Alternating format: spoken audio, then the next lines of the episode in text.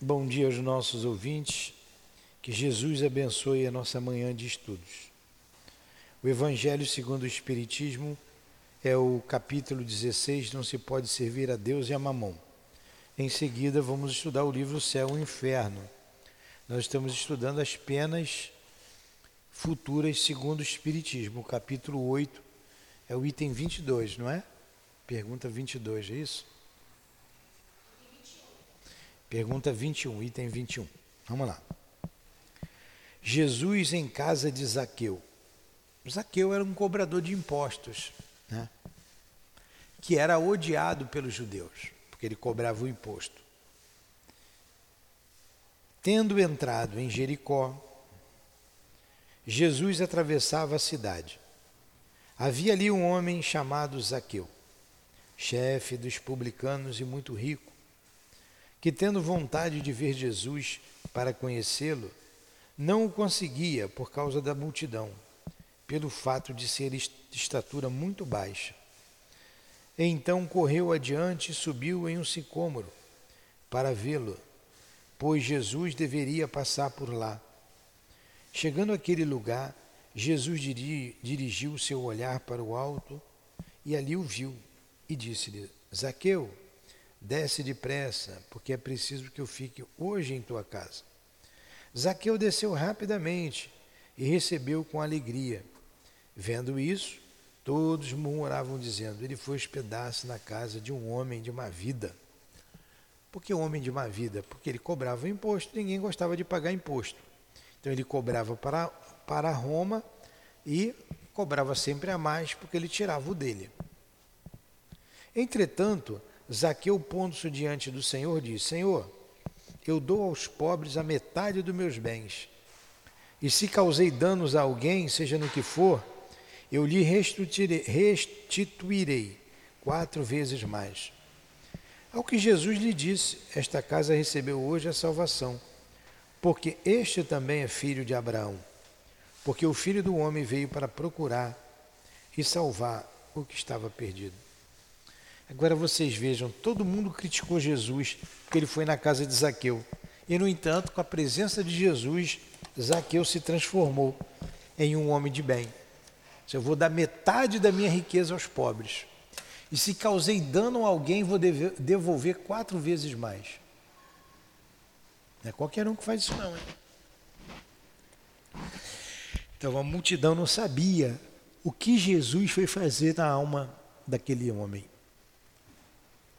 Jesus, aqui estamos também para nos transformar. A nossa casa está aberta. É o nosso coração para que tu entres e nos transforme em homens de bem. Por isso é que aqui estamos estudando, estudando, compreendendo, compreendendo, agindo, nos transformando. Abençoe esse momento de estudo, esse momento de elevação. Permita que os nossos guias estejam junto a nós, o nosso altivo,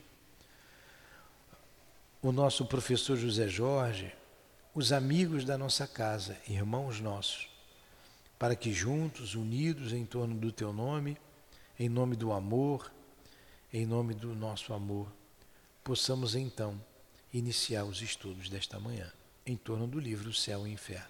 Que assim seja.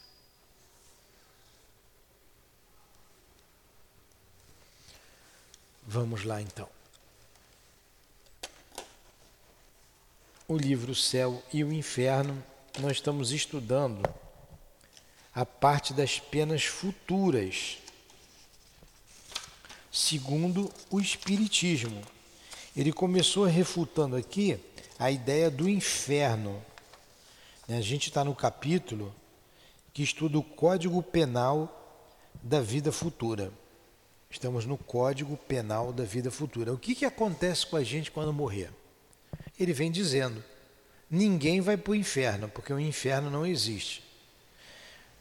Graças a Deus para você, né, Dayana? Que não existe o inferno, né? É, ainda bem que não existe o inferno, né?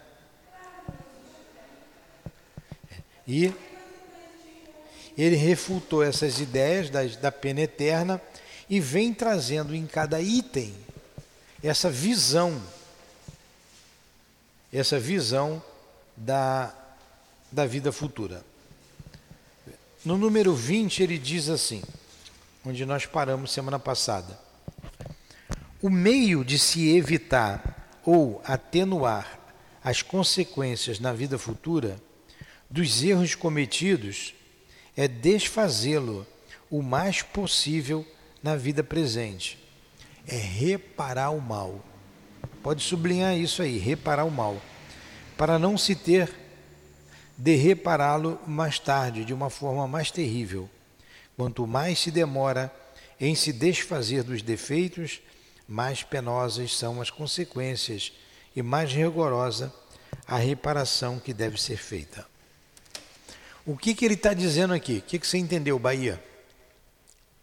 É, não prestou atenção. O que, que a senhora entendeu, dona Creuza?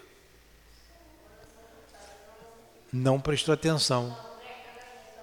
Dayana, o que, que você entendeu?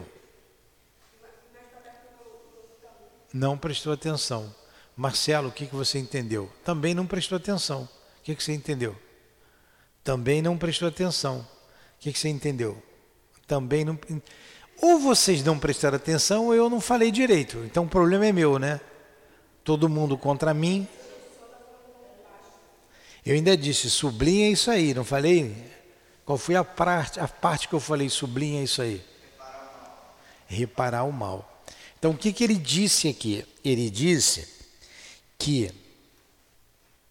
a única maneira que nós temos de não sofrer na vida espiritual, todo mundo vai morrer. Então, o que, que eu tenho que fazer para não sofrer lá? É reparar o mal que eu fiz aqui. É ir reparando.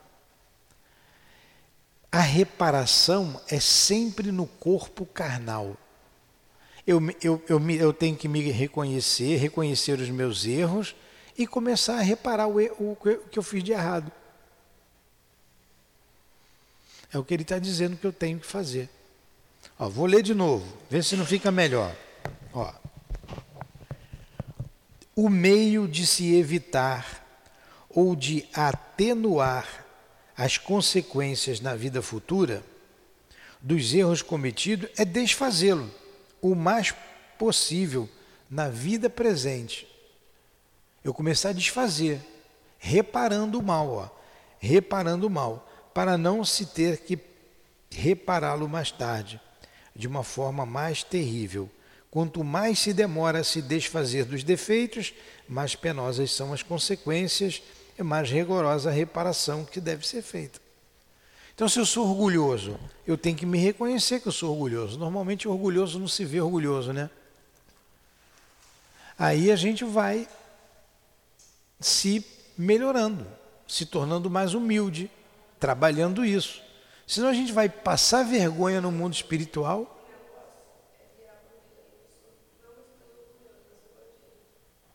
O negócio é o quê? Tá, aí se a... Ela está dizendo aqui que o mal é virar bandido. Ah, tudo bem, virar bandido é um mal. É um mal. Mas todo bandido é orgulhoso. Todo bandido é orgulhoso, porque ele quer, ele diz assim.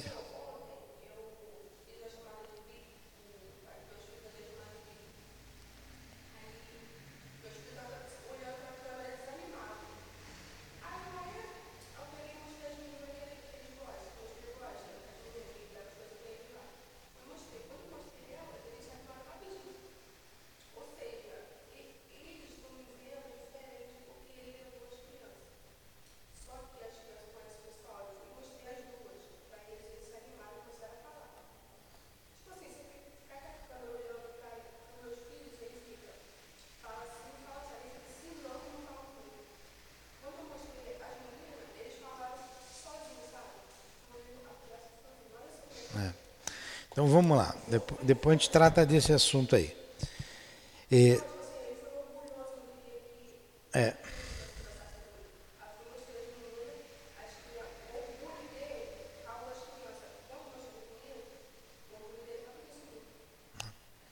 Vinte e um. A situação vai responder por tudo isso no mundo espiritual. Vai responder.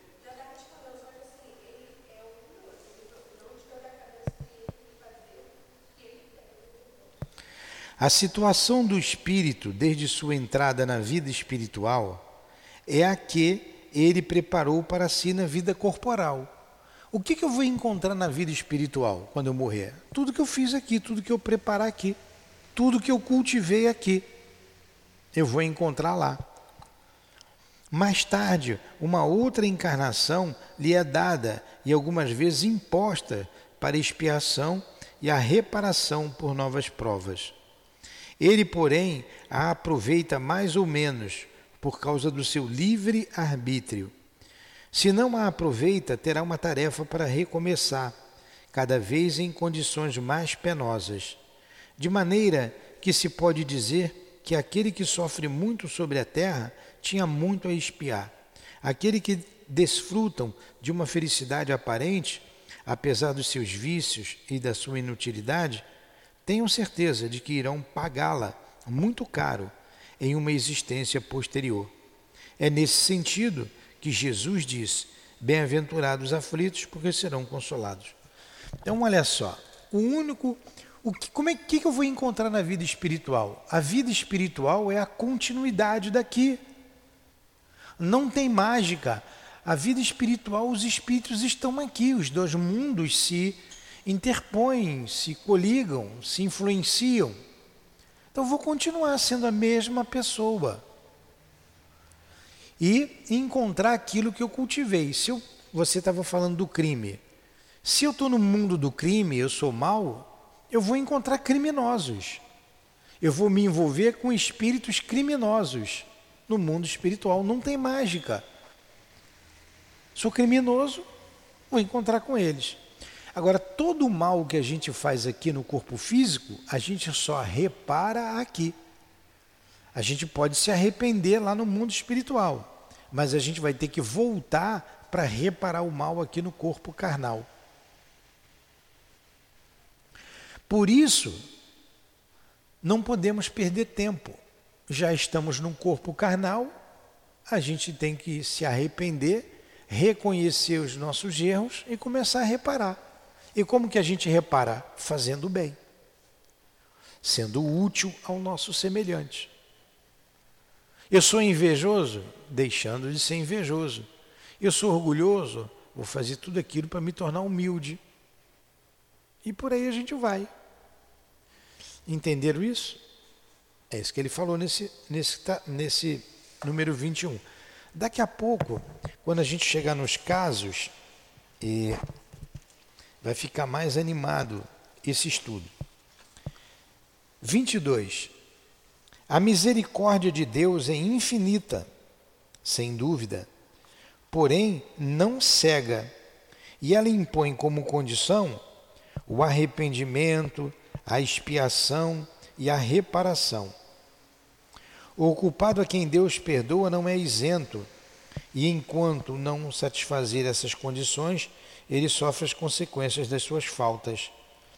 Por misericórdia infinita, é preciso entender que Deus não é implacável e sempre deixa aberta uma porta para o retorno ao bem. Então vamos lá, o que, que ele está dizendo? Que a misericórdia de Deus é infinita. Deus perdoa.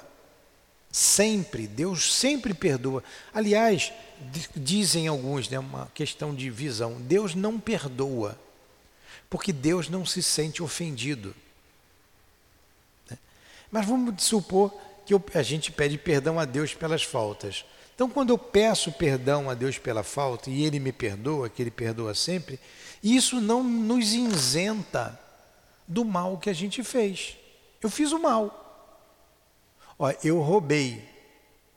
Eu fiz o mal. Meu Deus, me perdoa. Tá, você está perdoado.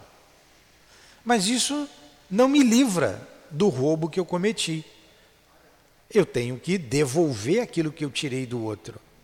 Ah, não dá para eu ir na, na, na, na casa do outro, o outro já até morreu e devolver a ele. Mas eu posso devolver a outros trabalhando, comprando alguma coisa para o bem comum, fazendo alguma coisa para o bem comum. Então eu reparo aqui. Então ele falou: o arrependimento, a expiação e a reparação. O arrependimento se dá é, se dá aqui no corpo. Se eu me arrependi aqui, eu vou começar a trabalhar aqui. Para reparar o mal que eu fiz, porque a reparação é só no corpo físico. O arrependimento e a expiação pode se dar no corpo, mas pode se dar no mundo espiritual também. Eu posso me arrepender no mundo espiritual. Caramba, quanta besteira que eu fiz.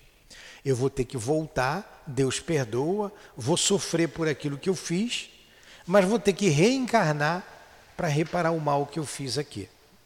Entenderam? Muito bem. Vamos lá. Hã? Pois é. Mas se nós estamos aqui, a gente vai tomando para a gente, né? As penas sendo temporárias e subordinadas ao arrependimento e à reparação, ó, a, a pena é temporária, ela tem um tempo. Ela não é para sempre, ela é temporária. E está subordinado o quê? A reparação. Eu só me quito com a lei de Deus quando eu reparo o mal que eu fiz. Que depende da livre vontade do homem. Eu só vou reparar o mal que eu fiz quando eu quiser.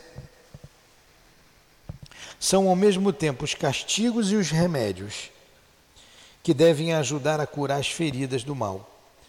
Os espíritos em punição não são, pois, como galeotes. Galeote é aqueles que ficavam no, no, porão dos navios, no, nos galeões, remando, condenado a uma pena eterna. Ele não está é, é, é condenado a uma pena eterna.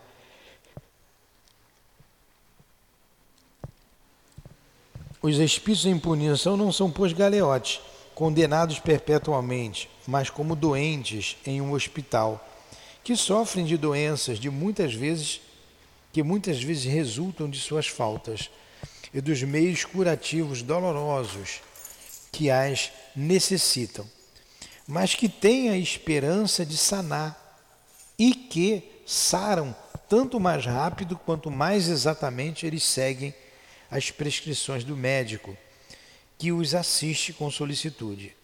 E se eles prolongam seus sofrimentos por suas faltas, o médico nada tem com isso. Todos nós, ele está dizendo que o, que o, o, o espírito que tem que reparar o mal, ele é como um doente que está num hospital. O planeta Terra é um grande hospital. Todos nós somos espíritos doentes. Nós estamos atrasados, a dor campeia na terra. A dor, a dor bate à porta de todo mundo, do pobre e do rico. Tem muito rico que chora muito, sofre muito. Ele não tem a dor da pobreza, mas ele tem outras dores que o pobre não tem.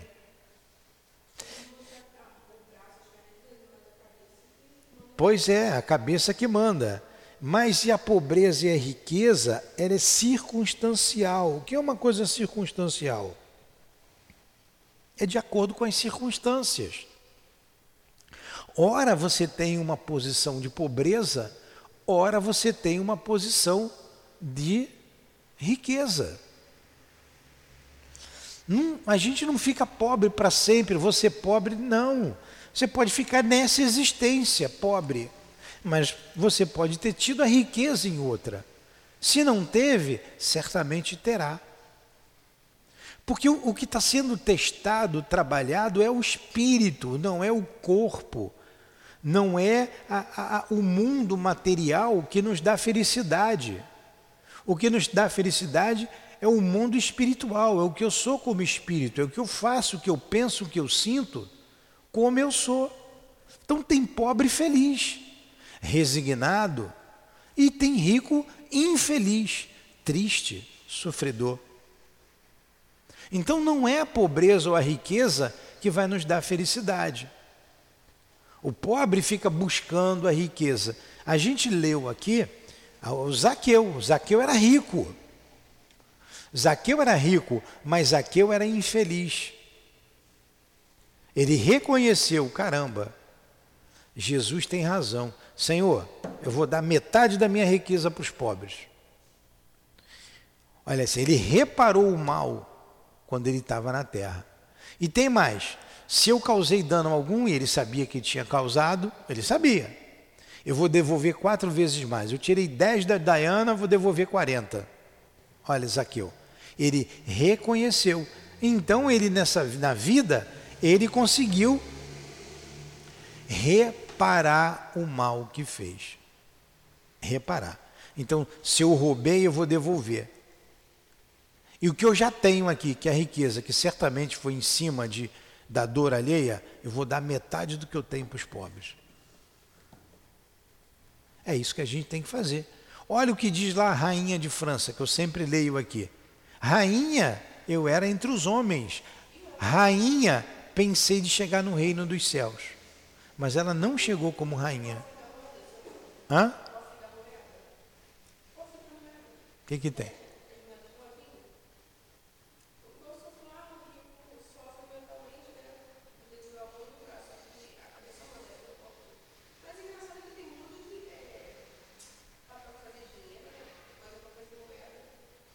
Tem. É. Tem. Mas vocês vejam que ela era rainha. Tinha poder. Era rica, vaidosa. Tinha como marido um rei. Rainha tem que ter rei, né? Senão não é rainha. E é infeliz. Chegou no mundo espiritual infeliz. Quando chegou lá, ela, putz, errei pisei na bola. E agora? Deus me perdoa. Deus, eu te perdoo, está perdoada de tudo. E o erro que eu fiz? Volta para reparar. Ela teve que reencarnar para reparar o mal que eu fiz, devolver aquilo que ela tirou dos outros. Entenderam? Teve um momento de felicidade. Agora, como é que foi a outra vida dela? Como é que foi? A gente não sabe onde ela nasceu, como ela viveu, se foi uma ilustre desconhecida, né? Já não sabe. Estão entendendo isso? O Código Penal da vida futura, como que a gente vai sofrer, é a consequência dos nossos atos. Deus perdoa sempre, mas aqui é o lugar que eu reparo. As penas que o espírito sofre na vida espiritual vêm se juntar da vida corporal, que são a consequência das imperfeições do homem, de suas paixões, do, seu, do mau emprego de suas faculdades e a expiação de suas faltas presentes e passadas. É na vida corporal que o espírito repara o mal de suas existências anteriores, que põe em prática as resoluções tomadas na vida espiritual. Assim se explicam essas misérias e essas vicissitudes que à primeira vista parecem não ter razão de ser, mas são muito justas por serem a quitação do passado e porque servem para o nosso adiantamento. Aí a Bahia mora ali com a Creuza num lugar difícil. Porque aí nasce o filho aí de vocês ali num lugar mais difícil ainda. E vocês, poxa, essa criança vai sofrer, como vocês estão sofrendo. Por que, que vocês estão sofrendo? Me diz. Por causa do passado. Ou fez muito sofrer. Se sofre muito, porque fez muito sofrer. É isso aí que ele está dizendo. Você está dizendo para mim, eu estou repetindo aqui para as pessoas ouvirem. Então a nossa amiga está dizendo aqui, eu já sofri muito, sofri coisas que só Deus sabe. Então, se você sofreu muito, é porque você fez muito sofrer. Se você tem uma condição muito humilde, muito pobre, você já teve riqueza na mão e foi muito vaidosa e egoísta. Está aprendendo a ser humilde. Também pode ser uma prova que o espírito pede, olha, eu quero passar pela, pelo sofrimento, eu quero passar pela dor, porque eu nunca fui pobre, eu nunca tive a pobreza, então eu quero ter a pobreza. São as duas coisas. A gente, a vida de hoje aqui na Terra é a continuidade daquilo que a gente fez ontem, normalmente. E a vida do amanhã será a continuidade do que a gente está fazendo hoje. A gente está colhendo o que a gente plantou. E amanhã a gente vai colher o que estamos plantando hoje. Entendeu, Bahia? Então, em vez de pegar você e jogar você no fogo do inferno, só para ver você gritando e pulando no azeite quente, Deus faz assim: não tem inferno. Ela vai, vai passar por tudo aquilo que ela fez o outro passar. Essa é a pena, esse é o código da vida futura. Não é, não é justo?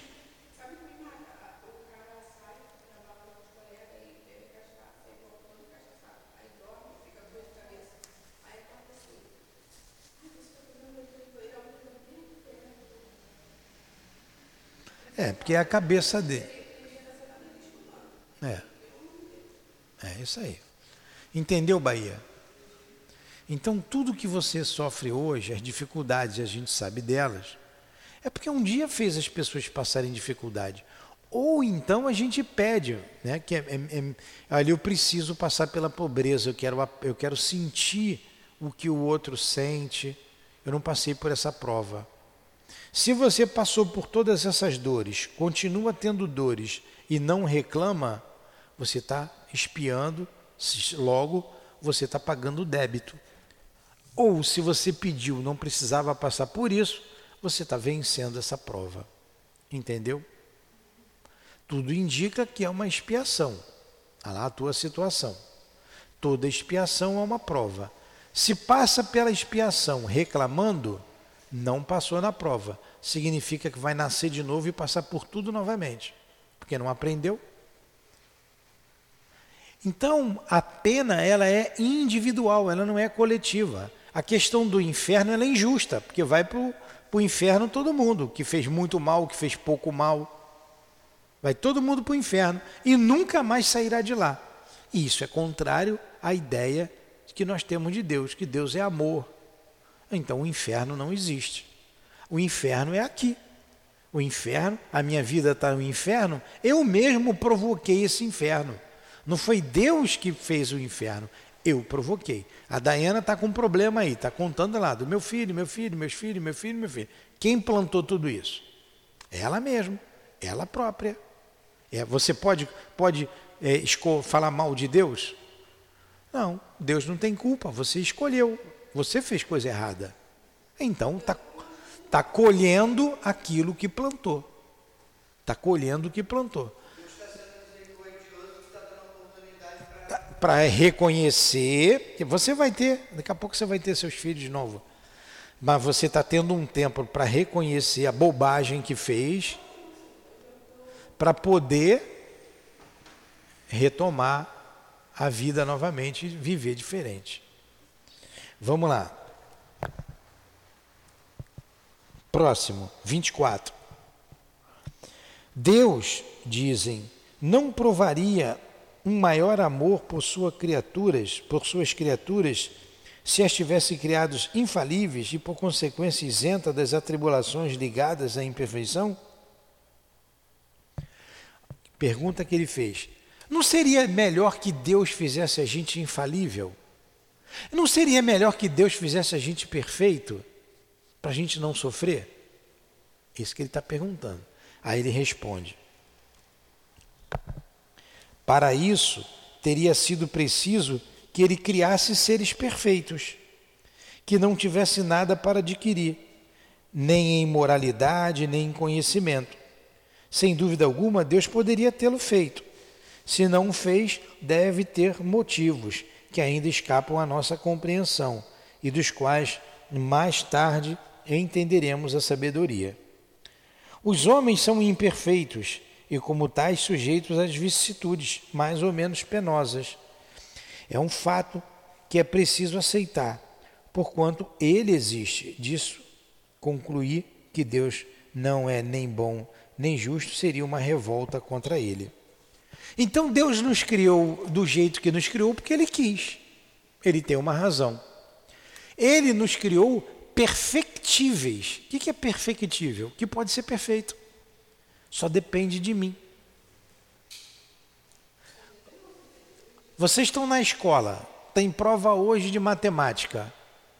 A prova vale 10 ou vale 100. 100 é melhor? Tanto faz, né? A prova vale 100. Vocês vão fazer a prova. O professor ensinou toda a matéria. Só cai na prova o que o professor ensinou. Aí vocês vão fazer a prova.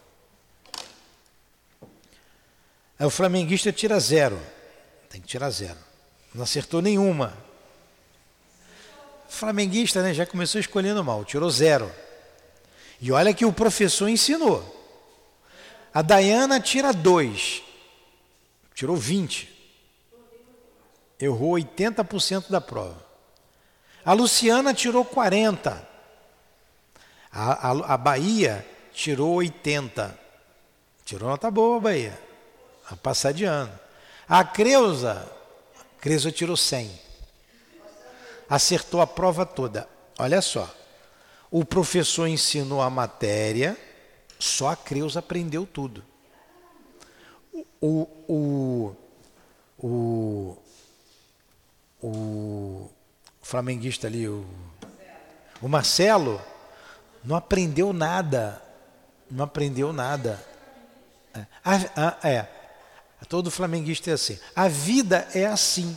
A gente vem aqui por um aprendizado. Uns aprendem, outros não. A, aí a Creuza precisa repetir de ano? Não, mas o Marcelo tem que repetir de ano, porque ele não aprendeu nada. A Diana também tem que repetir de ano, porque ela tirou 20. A, a, a, a Luciana tirou 40, tem que repetir de ano também. Mas olha só, o Marcelo tem muito mais coisa para aprender, porque ele não acertou nada. A Luciana ainda acertou alguma coisa.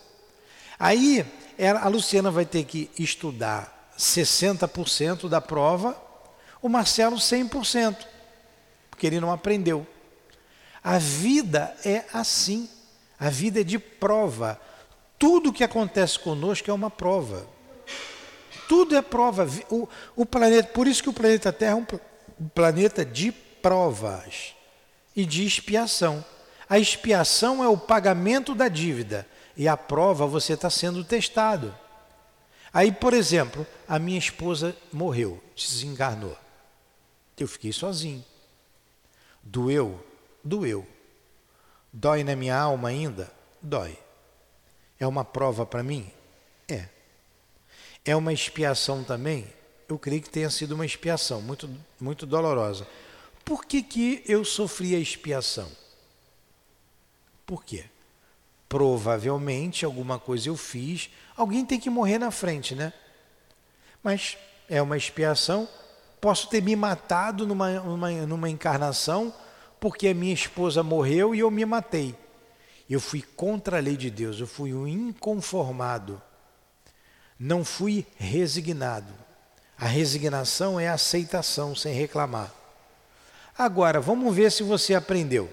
A esposa morre de novo, você fica sozinho, você vai se matar de novo? Aprendeu? Dói? Dói. Vamos passar por essa prova. Isso é uma prova. Entendeu? É uma prova. O que, que, que eu podia fazer? Posso, podia fazer uma porção de coisas. Nós optamos por trabalhar aqui, de montar a casa, de fazer o trabalho, de estudar. Poderia estar fazendo outra coisa. Poderia? Poderia. Olha a prova que a gente tem. Assim é para tudo. Eu tenho muito dinheiro, eu sou muito rico, mas sou egoísta. Eu só vivo para mim, que se dane os outros. Eu tenho, quero nem saber. Aí numa, morro, chego no mundo espiritual, cadê meu dinheiro? Não levo nada, vou com o bolso vazio, lá não precisa de dinheiro. No mundo espiritual você não compra nada com dinheiro. O que você tem é de acordo com a sua suas virtudes, sua elevação. O que você fez de bom aqui na terra. Aí vou chegar lá, putz, eu vivi só por dinheiro. Eu era um egoísta. Deixei morrer gente morrer de fome que eu podia ter evitado. Eu tive funcionário que eu nem estava nem aí para eles. E agora? Aí Deus vai dizer: agora volta lá. Você não aprendeu nada, você vai voltar, você vai aprender o que é a fome, você vai aprender o que é ficar sem dinheiro, você vai aprender o que, o que é o sofrimento que você provocou nos outros. Aí eu venho para cá, passo por isso. Desencarno de novo. Aí eu passei por isso sem reclamar.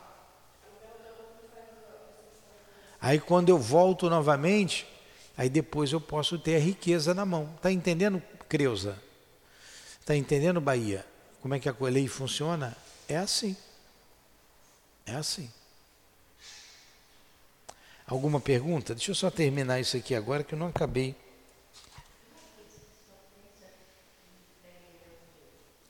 Hã?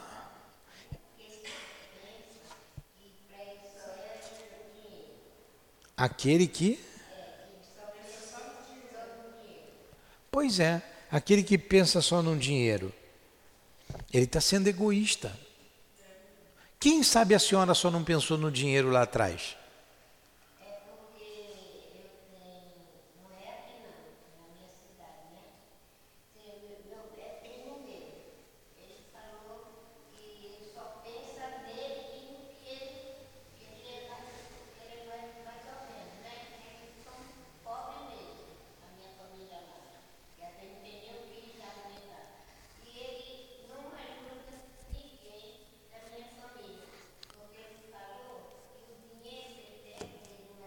Pois é. é. É um egoísmo, sem dúvida que é egoísmo. Vamos parar por aqui? Vamos parar. Acabou a hora. A gente continua semana que vem, tá? Paramos no item 25. A gente continua falando.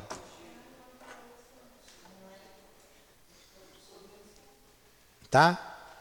A semana que vem a gente continua falando, porque já deu a hora. Foi bom que a gente conversou bem devagarinho, né? Então vamos pedir a Deus para a gente acertar mais nessa vida, né? Pedir a Deus forças para passarmos pelas provas, pelas expiações, sem reclamar. Fixar o conceito da vida e forças para fazermos bem no limite de nossas forças, evitando o mal, evitando nos comprometer novamente com a lei de Deus. Ajuda-nos, Senhor, a criar resistência ao mal e a trabalhar o nosso caráter. Obrigado por tudo, obrigado por esta casa que tanto nos esclarece muito obrigado, Jesus. Muito obrigado, altivo. Muito obrigado, amigos dessa casa. Muito obrigado, meu Deus. Em nome de Allan Kardec, de Leon Denis, do nosso José Jorge, em nome do altivo e da direção espiritual da nossa casa, das nossas irmãs queridas, em nome do nosso amor, Lourdinha, do amor que vibra neste ambiente, mas acima de tudo, em nome do amor de Deus, do amor de Jesus, é que damos por encerrados os estudos da tarde de hoje. Que assim seja.